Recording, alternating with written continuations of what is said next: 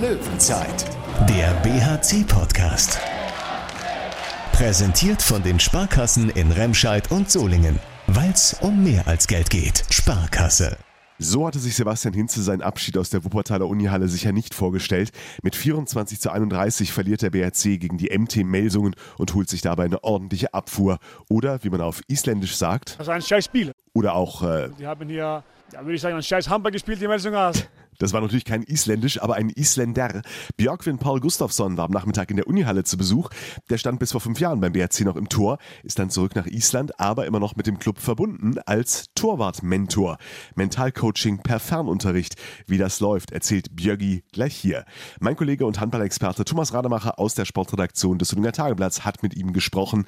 Dem sage ich jetzt aber erstmal Hallo Tom. Hallo Thorsten. Ich bin Thorsten Kabitz von Radio RSG und damit rein in diese Löwenzeit.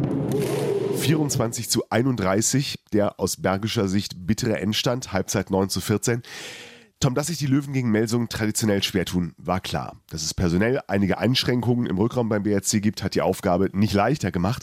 Trotzdem wollten sich die Bergischen in den letzten Spielen der Saison ja eigentlich nochmal von ihrer bestmöglichen Seite zeigen, nochmal alles reinhängen. Davon war nur gestern vor rund 1850 Zuschauern der Unihalle leider nicht so viel zu sehen, oder? Tja, das war eine etwas ernüchternde Vorstellung finde ich, das muss man schon so sagen. Gerade nachdem man ja in Leipzig doch sehr überzeugend gespielt hat, ähm, gerade äh, defensiv. Ne? Und jetzt war es so, dass man gegen Melsungen ja defensiv schon gut angefangen hat. Das war schon ganz, äh, ganz okay, aber es nach hinten raus ähm, war es dann äh, natürlich doch einfach der Fall, dass Melsungen immer wieder auch durchgekommen ist. Also es gab jetzt nicht dann die absolut nennenswerten defensiven Stops, ähm, die man sich so vom BRC wünscht. Dazu war es sicher auch jetzt nicht so besonders viel Torwartleistung. Also man kann bestimmt sagen, dass da defensiv mehr äh, geht beim Bergischen HC. Und das ist ganz bestimmt ein Problem. Und dazu kam eben, äh, dass in der ersten Halbzeit der ähm, Nebojsja Simic, dass er ja wirklich da in der ersten Halbzeit ein paar äh, grandiose Paraden hintereinander hat und damit irgendwie den BRC entnervt. Und äh, ich fand dann auch tatsächlich, dass es danach so ein bisschen so war, ja, dass, dass der, erstmal war der Torhüter dann ein bisschen im Kopf, man lief dann halt die ganze Zeit hinterher und ähm, ja, auf der anderen Seite bekam man Meldungen auch nicht mehr so richtig gestoppt. Und dann war das zur Pause schon eigentlich ja 8 zu 14. Dann hat man nochmal einen glücklichen Beigewinn in der Deckung, wo dann der Thomas Mörkwer ins leere Tor zum 9 zu 14 wirft. Ähm, das war nochmal so ein kleiner Impuls und so ein bisschen, also nee, nicht Impuls, das war so ein, ähm, Motivationsspritze ja, von, von äh, Thomas Mörk war, wo man dann denkt, ja gut, wenn, wenn, das, wenn man jetzt einen guten Start in die zweite Hälfte hat, dann kommt man vielleicht doch nochmal ins Spiel zurück. Das war dann auch da. Man kam auf 13, 16 ran. Alexander Weck hat da, ich glaube, seine Treffer 4 und 5 in der Phase auch gemacht. Und äh, ja, dann läuft es nochmal ein paar Mal schlecht. Also vielleicht auch, da war ein bisschen Pech auch dabei. Da war ein Ball ins Seiten aus, der, äh, da, da kriegt der Torhüter von äh, Melsungen dann Tor ab für, obwohl es äh, durch Seiten aus wäre es noch Ballbesitz BRC gewesen.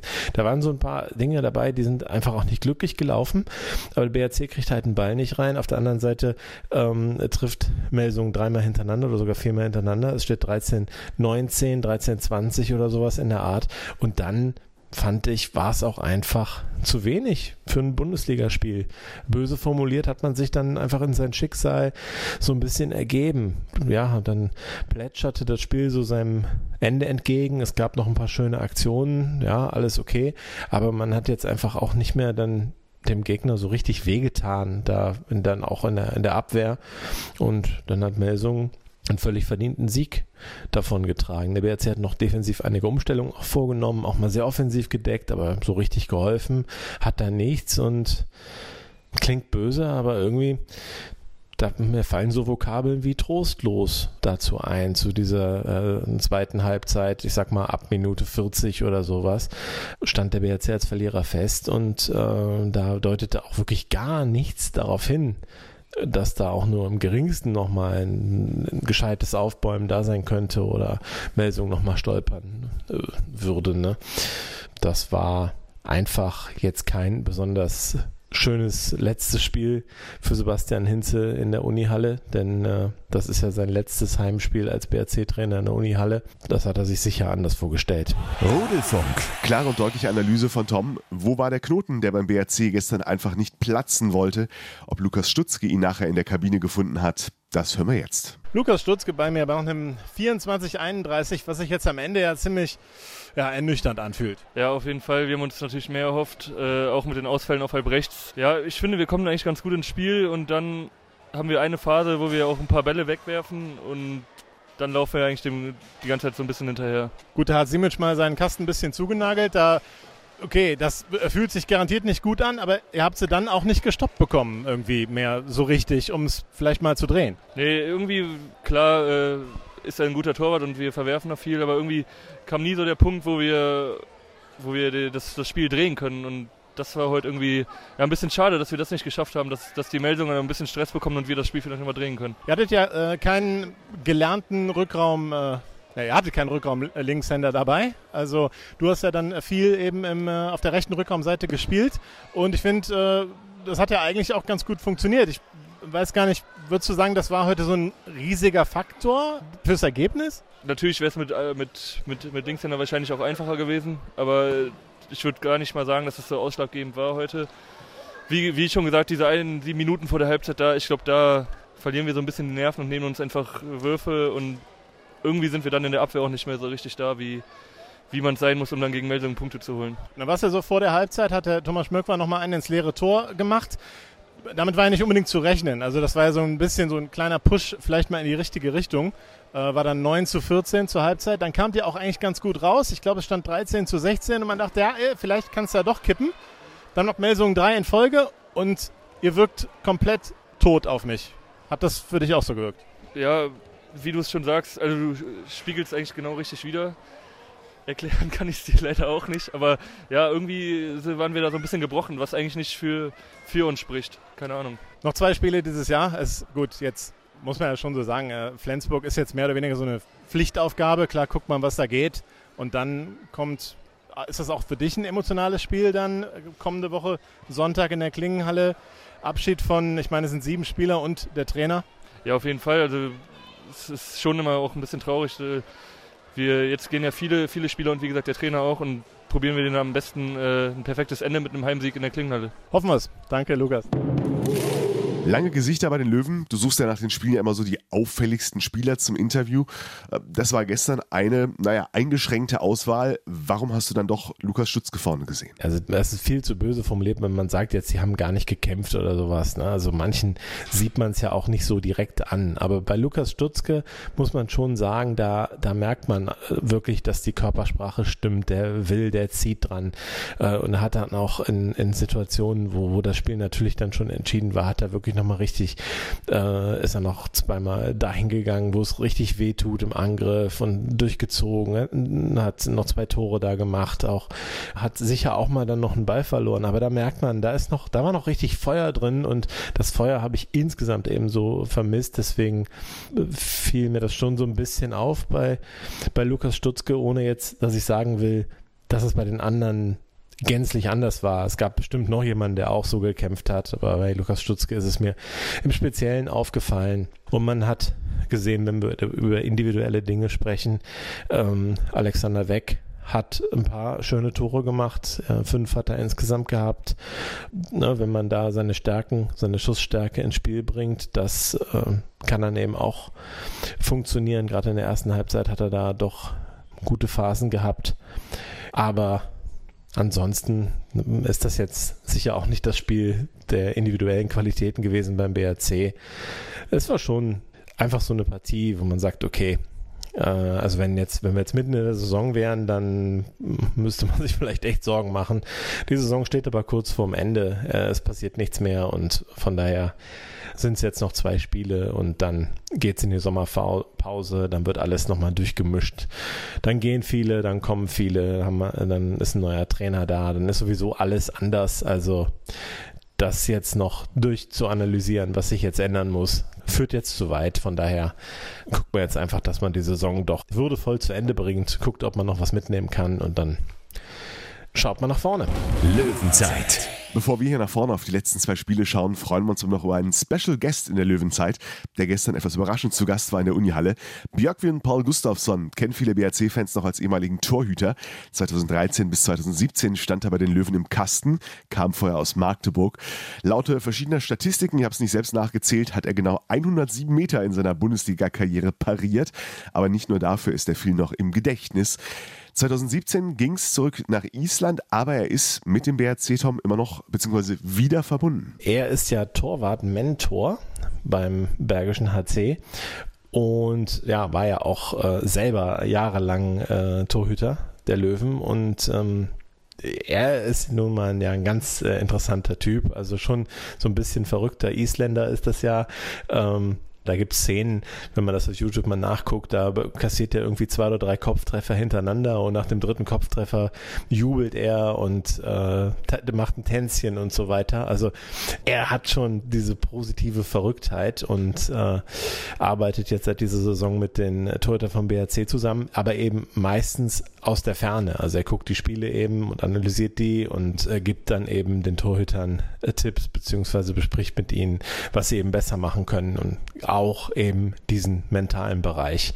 Ist dann schon ein bisschen schade für ihn, dass das Spiel, dass es jetzt ausgerechnet dieses Spiel war, denn äh, ja, am Ende in der Statistik sieht es natürlich auch nicht so gut aus. Äh, Rudek und Mirk war jeweils so bei 23, 23 Prozent, rund 23, 22 Prozent.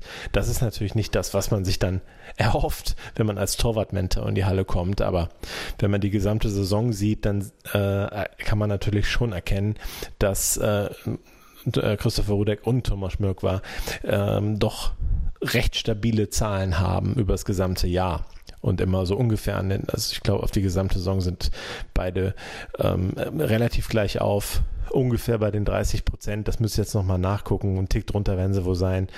Er wird sicher mehr wollen. Mal schauen, ob das nächste Saison möglich ist. Aber ja, ist auf jeden Fall eine interessante Position und äh, es war immer spaßig, ihm äh, zuzugucken und äh, also Björkvin Gustafsson äh, im Tor. Und jetzt äh, sieht er fast seriös aus mit den kurzen Haaren. Und ich habe ihn mir direkt mal geschnappt für ein Interview. Überraschungsgast heute in der Wuppertaler Unihalle, also zumindest für mich.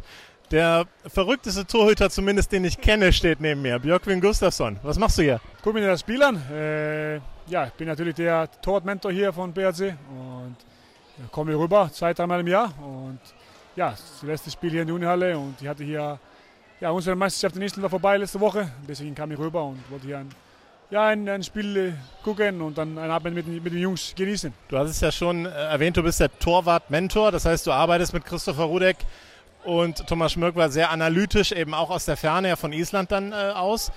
Was sagst du denn zu den beiden heute?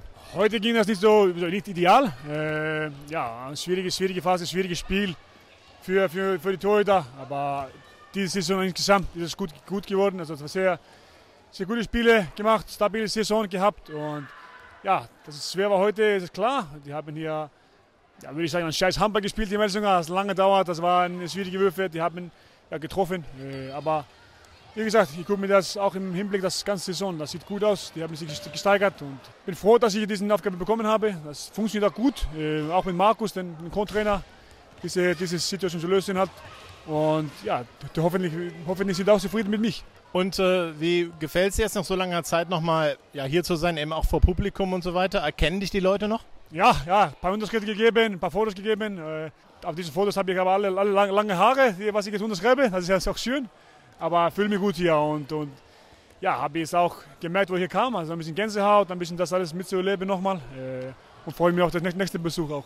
Aber nächste Woche kommst du dann nicht zum, zum großen emotionalen Ende gegen den TUS N Lübecke, wo dann, ich glaube, sieben Spieler und der Trainer verabschiedet werden? Nein, leider nicht. Da habe ich eine, andere Pläne mit meiner Familie. Äh, es warten mich eine Frau und vier Kinder zu Hause. Dann darf man nicht so lange bleiben. Aber ich bin froh, dass ich hier war äh, und komme dann nochmal nächste Saison, wahrscheinlich im Sommer wieder. So oft wie möglich komme ich hin und, und genieße die, die Zeit im Training auch mit den Jungs und auch äh, nach, nach, neben das Feld auch. Und habe hier ein Island, was ich jetzt jedes Mal besuche hier mit Adam Gunnarsson. Und das freut mich immer, ihn und Familie zu sehen. Das heißt, ihr habt euch schon darauf verständigt, weiterzumachen. Auch nächstes Jahr bist du quasi als ja, vor allem mentale Unterstützung für die Torhüter dabei? Ja, bin ich und freue mich auch auf das Zusammenarbeit weiter.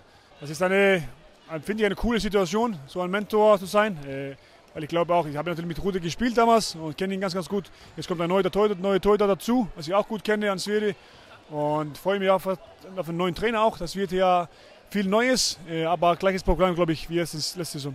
Einmal ganz kurz vielleicht deinen Blick aufs Spiel. Wie hast du das, das Spiel heute gesehen? 24, 31, muss man ja schon sagen, war eine Viertelstunde vor Schluss schon entschieden für Melsung. Ja, ein sehr kompliziertes Spiel, weil es fehlen natürlich zwei, zwei Rückraum, ja, bei, BRC. Deswegen war es auch schwierig. Äh, Shipping gegen 6 viel gespielt. Das ist äh, auch von Melsingen fehlen zwei Mittelleute. Deswegen würde ich sagen, das war ein scheiß Spiel. Es war schwierig, irgendwie da in Rhythmus zu kommen, die, die Halle zu nutzen, weil es war in die Deckung hat schwierig. Es war langsam gespielt hier von, von Melsingen. Habe das, das Spiel ein bisschen kaputt gemacht. Habe ich auch gut gemacht. Zwei Punkte mit nach Hause genommen. Aber kein schönes Handballspiel, würde man sagen. Aber auch durch das, diese Verletzungsphase, was die beiden Massen da hatten, äh, das so am Ende gegangen. Aber wie gesagt, die wollten hier ein besseres Spiel machen, das ist klar. Aber müssen jetzt Kräfte sammeln und wieder nächstes, auf nächstes Spiel fokussieren. Du spielst doch auch selber noch, ne? Auch noch Nationalmannschaft, ne? Ja, noch. Also ich habe jetzt Klingt komisch, aber ich habe noch, noch vier Jahre Vertrag in, in Island. Und, aber wie gesagt, ich spiele bis ich, bis ich, ja, wenn ich fit bin, spiele ich so lange, ich, bis meine Familie äh, ja, das erlaubt und meine Kinder das erlauben. Aber bis jetzt funktioniert das, bis jetzt bin ich fit und bin jetzt genieße das halt auf dem Spielfeld zu stehen. Und deswegen passt es auch für mich super, dass ich ja so einen Nebenjob habe hier bei BRC. Gut, dann wünsche ich nun das Beste und ich hoffe, man sieht sich dann nochmal bei einem Sieg vielleicht in der Halle. Ja, danke dir. Und da waren es nur noch zwei. Heute in einer Woche geht die Saison für den BRC, die man sich sportlich doch irgendwie anders vorgestellt hatte, zu Ende. Vorher stehen nur noch zwei Spiele an, denn vor der großen Abschiedsgala in der Södinger Klingenhalle steht noch eine Fahrt in den hohen Norden an. Am Mittwoch geht's für den BRC zur SG Flensburg-Handewitt. Da ist man selbstverständlich krasser Außenseiter. In der Bundesliga überhaupt erst einmal gegen Flensburg gewonnen. Wie übrigens ja auch gegen Melsung gab es erst einen Sieg in 18 Bundesligaspielen, dazu noch ein Remis. Also sehr, sehr schlechte Bilanz insgesamt gegen Melsung. Ist ein Gegner, der dem BRC einfach nicht liegt. Und das ist dann eben auch äh, gestern so geblieben. Und äh, ja, bei Flensburg ist es verhält sich ein bisschen anders, finde ich. Flensburg ist natürlich ein absolutes Top-Team und Melsung würde ich so hoch jetzt noch nicht ansiedeln, deswegen finde ich die Melsunger Bilanz äh, bemerkenswerter. Ähm, also, dass die so stark negativ ist. Äh, gegen Flensburg ist es dann ähnlich, ein Sieg nur und ansonsten ausschließlich Niederlagen. Aber da finde ich es jetzt nicht so überraschend, weil Flensburg doch einfach immer wirklich ähm, also nochmal eine Nummer größer ist eben als Melsung, als Kontrahent.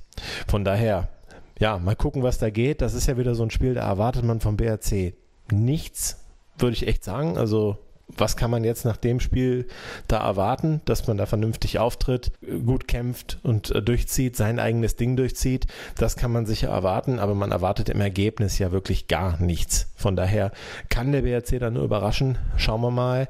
Und ähm, ja, dann der große Saisonhöhepunkt und dann, das hat dann gar nichts mit dem Gegner zu tun, ist dann natürlich der letzte Spieltag an dem dann so viele Spieler verabschiedet werden und eben auch der Trainer.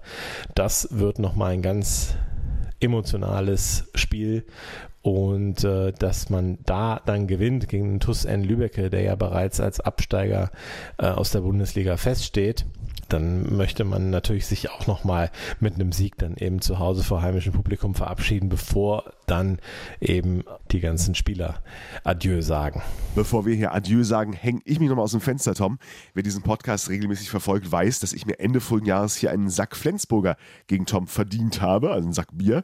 Äh, die nehme ich mal als Glücksbringer und sage, der BRC holt am Mittwoch mindestens ein Unentschieden gegen die SG.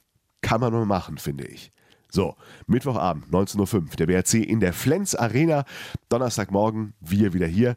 Bis dahin noch ein schönes Pfingstwochenende allerseits. Wir hören uns. Löwenzeit, der BHC-Podcast. Präsentiert von den Sparkassen in Remscheid und Solingen. Weil es um mehr als Geld geht. Sparkasse.